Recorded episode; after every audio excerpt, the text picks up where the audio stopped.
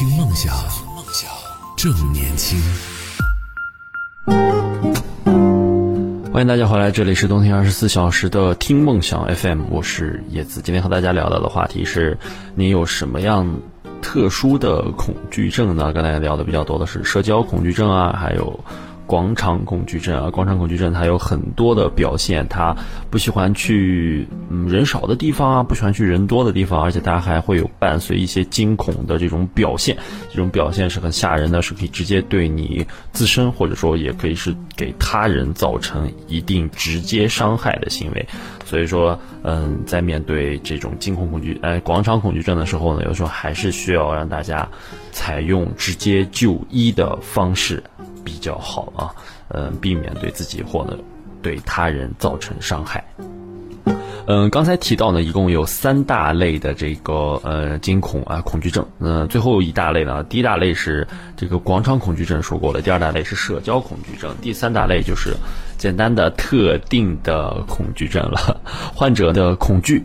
局限于特定的情境，如害怕接近特定的事物，害怕高处、雷鸣、黑暗、飞行、封闭空间，在厕所大小便、进食某些东西，还有害怕牙科治疗啊，目睹流血或者是创伤，害怕直接接触特定的疾病。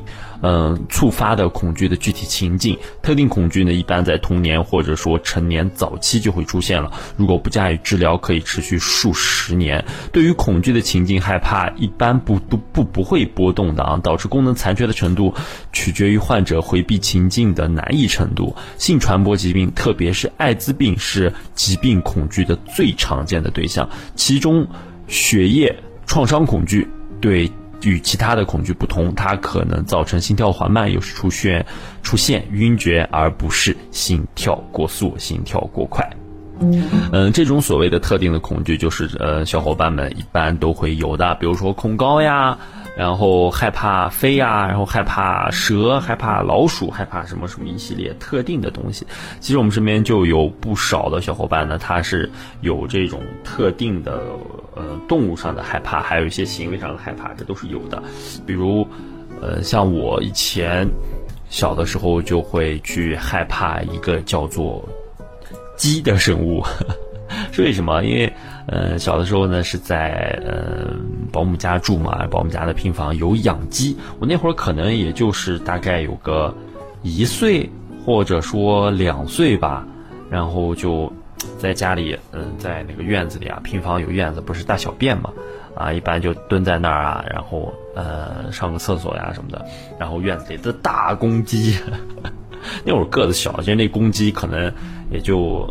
跟我一半高吧，那我可能也就是那公鸡的两倍，差不多。呃，然后就害怕，追着我刀呀，满院子追着我刀刀刀屁股呀，刀什么的，然后就害怕啊。这个，呃，我我们刚才也提到了，就是说。特定的恐惧一般在童年或者说成年早期就会出现，如果不加以治疗，可能会持续数十年。这就是我在童年早期出现的这种对于鸡的恐惧。阿 来跟我们分享说啊，我身边有个朋友也怕鸡，连鸡的图片都不能看，不吃任何鸡肉，除了肯德基。嗯，就是，但是我只是害怕他近距离刀我而已，我也没有说害怕那个呃图片都不能看的那种情况。当然，我我不是不吃鸡肉啊。我是什么时候开始克服的？就是我发现我长大了，当然没事儿你也不敢往他跟前去凑，但是我一直就在告诉我自己，我说这个今儿只要你敢刀我，我能让你直接一命呜呼，然后我就不害怕了，也没有那么害怕。再加上，呃，从小咱们新疆人都会吃一个饭菜叫做大盘鸡，你知道吗？然后就不就是嗯爆炒的鸡肉，那就就觉得这个鸡。不就是要要被人吃掉吗？我怕它干嘛嘛？而且我现在穿着裤子呢，我又不像以前小的时候光屁股，害怕它来倒我屁股。嗯，现在呢也就呃不怕它了。这是我特定的害怕的这个物品。然后呢，我的女朋友呢，她是会害怕老鼠。我相信老鼠呢也是呃很多人害怕的这个东西之一，因为它。不经常出现在我们的视野当中啊，包括老鼠、蛇啊这种不经常出现在我们的呃视野当中，然后呢又一直被一些动画片呀，或者说被一些影视形象啊包装成所谓的呃坏的动物的这种呃类类型的生物，我们见了多少都会有一些害怕。嗯，确实，呃老老鼠这玩意儿确实挺吓人的。啊，我虽然我自己是属老鼠的，但是确实，嗯，不太会去喜欢见到，特别是有一些特别大、特别肥的。嗯，但是这种恐惧都是来来自于自己内心的害怕。有这样一个情况，就是以前，哎，不是以前刚上班的时候，呃，我们的一个科学教室，现在小孩不都有科学课嘛？啊，做做实验啊啥的。我们科科学教室呢有一个男老师，他在科学教室里面中午睡觉呢，然后就突然听到那个有咯吱咯吱咯吱的那个声音。嗯，他在那躺着，呃，那在地上自己买的垫子嘛，在那躺着，一睁眼，那个老鼠嗖就从他眼前跑过去了，把他吓的，然后吓完了就喊我们这个呃，当时有有一个是从小在呃自己家农村长大的，然后对这些东西基本是不害怕的，他甚至敢徒手去抓的，这样一个老师叫过去帮他抓老鼠，当然最后也没有用徒手抓啊，是用那个。呃，垃圾桶把它罩住了，罩住之后装到这个呃密封袋里扔掉了。就有的人就天生就怕，因为见的少；但有的人见多了，他就是不怕，因为他知道这东西不可能对你造成什么伤害。嗯，当然一些特定的疾病传播咱们就不说了，但是单就这个动物来说，可能呢，呃，也没有那么多可怕的东西吧。哎，话又说回来，呃，说到老鼠，嗯，小的时候，嗯，父母上班，然后在楼道里面。他们先走啊，他们上班先走，然后我上学后走。嗯，他们这个呃走了之后，后来给我打电话说说那个哎几楼几楼啊几楼到几楼那儿有老鼠啊，你走走的时候小心点啊，别咬你。哦妈呀！我当时就想呢，你不告诉我也就罢了，你告诉我我哪敢走呀？你不告诉我我就当不知道，说不定我也没看到呢。是不是你告诉我了，我就心里面颤呀，心里面就打鼓啊，怎么怎么敢走呢？对不对？这都是来自于这个特定的一些恐惧。哎，这里呃也借助我们的这个呃节目跟大家做个科普。我知道我这里的蟑螂是小只的，是最大也就只有我小拇指甲盖儿这么哎，比小拇指甲盖长一点，但是它非常的窄，它能够达到。一一点五厘米左右的长度，大部分都在我大拇指甲盖，也就是一厘米左右的长度。它非常窄，呃，非常细长细长的那种蟑螂。我这里啊，我在我算是我我算是我国的西北部，它是那种小的。那大家那里的蟑螂是什么样的？是很大只吗？我记得看到那个《长江七号》。《长江七号》那部电影里面，周星驰和周小迪在家里打蟑螂的那个剧情，那蟑螂那么大只啊！蟑螂跟跟一个做一个确切的比较，蟑螂跟那个呃绿箭口香糖那么大，我我觉得挺瘆人的。虽然它没有什么攻击性啊，那这绿箭口香糖那么大，蟑螂确实挺让人感觉到头痛的。其实最可怕的是这些特定的我们害怕的动物，它会感染一些所谓的疾病啊，就很吓人。听梦想，梦想正年轻。这里这里是听梦想 FM。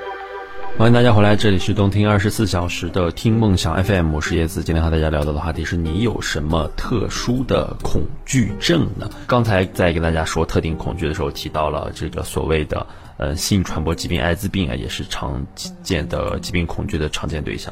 就是恐爱这件事情是很让人能够意识到的。这里有一个小故事，是我上大学的时候，那个呃有一个这个老师给我们讲的，在大学当中出现过这样一例的情况，最后呢是报警，然后处理好了。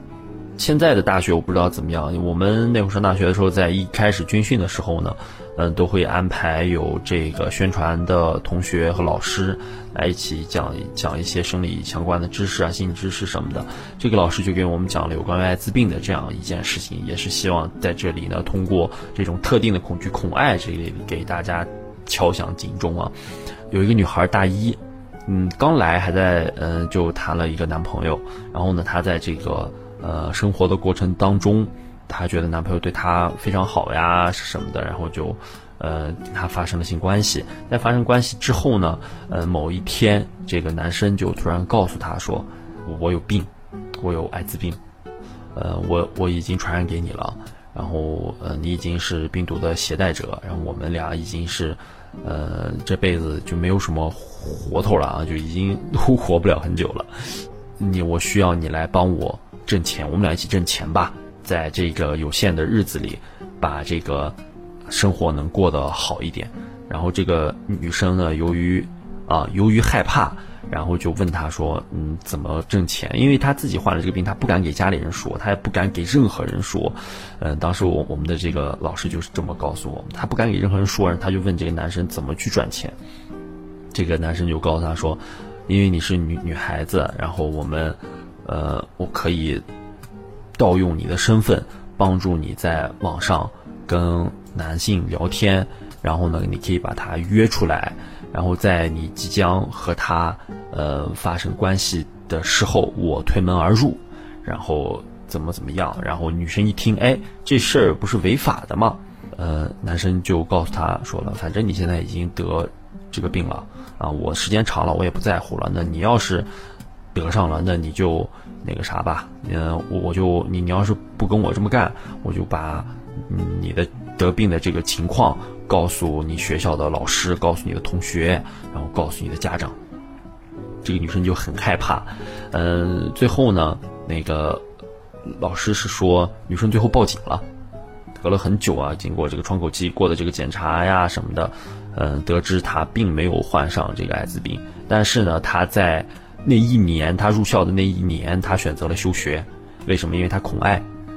因为他整日都在这个呃自己换换爱啊，这这个是过程当中，这个根本就没有正常的去工作去学习，选择了休学。嗯，这个男生呢也得到了这个呃所所谓的法律的制裁吧。当然呢，他没有产生被传染艾滋病的，也就是说他其实并没有什么涉嫌蓄意呃恶意传播呀什么的，然后就。